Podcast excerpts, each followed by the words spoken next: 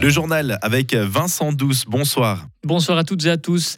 Villars-sur-Glane se remet de sa soirée cauchemardesque du 1er août. Deux engins pyrotechniques qui partent en direction de la foule plutôt que vers le ciel.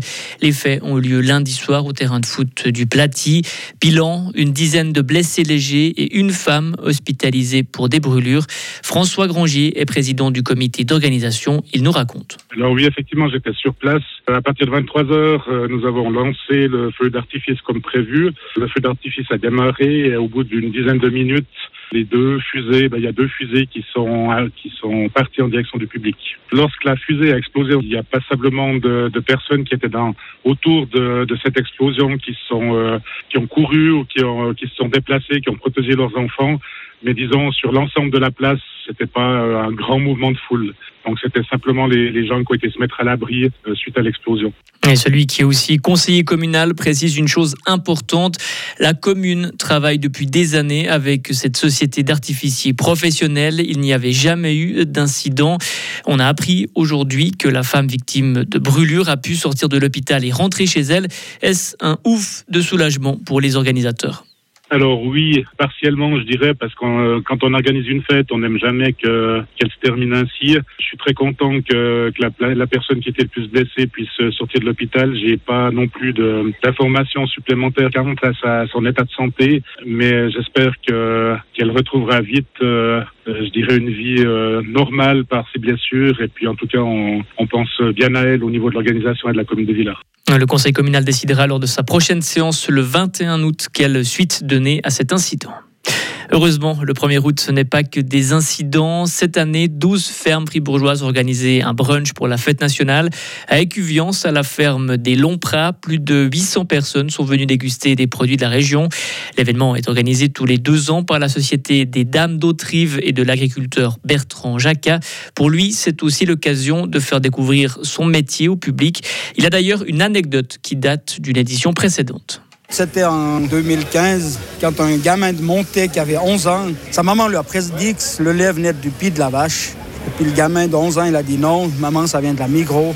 Quand elle lui a fait suivre le parcours et puis que le lait, c'était ça, puis que je lui ai servi un verre de lait pour, pour lui dire que c'est ça du lait, seulement pour ça, c'était magnifique. Il en revenait pas? Non, ah, totalement. Pour lui, le lait, c'était du berlingot, de la Migros et terminé. La première édition avait lieu en 1998 et avait réuni environ 300 personnes.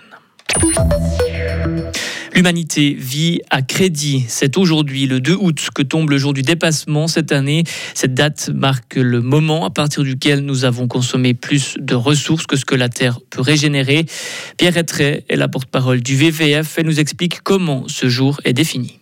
C'est le Global Footprint Network, une institution qui établit ce calcul en se basant notamment sur environ 15 000 données par pays et par année. Ça permet en fait de prendre en compte toutes les demandes d'utilisation par l'humanité soit pour produire des denrées alimentaires, soit pour produire du bois, des fibres, et puis aussi, et c'est évidemment très important, pour stocker le CO2. Je cite pas toutes les données parce qu'évidemment il y en a 15 000, ça prendrait beaucoup trop de temps. Mais disons voilà, c'est au fait tout ce que la Terre met à notre disposition pour nous permettre de vivre comme nous le vivons actuellement. Il s'agit donc d'une moyenne mondiale. Si tout le monde consommait comme la Suisse, il nous faudrait 2,8 planètes. 5,1 planètes seraient nécessaires pour suivre le rythme des États-Unis. Elle aurait volé un million de francs à la fondation Baylor. Une employée de 54 ans est accusée d'avoir escroqué près d'un million de francs sur une période de 11 ans.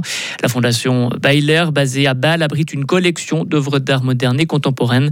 Le procureur a requis trois ans et demi de prison lors du premier jour de procès aujourd'hui. Euh, ils fournissent des armes à des milices d'autodéfense. Deux gouverneurs des régions russes frontalières à l'Ukraine annoncent fournir des armes à des milices populaires d'autodéfense. Une mesure pour répondre au risque d'incursion armée depuis l'Ukraine. Les régions russes frontalières de l'Ukraine sont confrontées depuis plusieurs mois à une hausse des attaques de drones. Et enfin, une intervention armée au Niger serait la dernière option sur la table pour établir le président renversé par un coup d'État. C'est l'avis d'un responsable du bloc d'Afrique de l'Ouest. Ses dirigeants ont menacé d'utiliser la force. Une réunion a lieu en ce moment à Abuja, au Nigeria. Elle doit se conclure vendredi.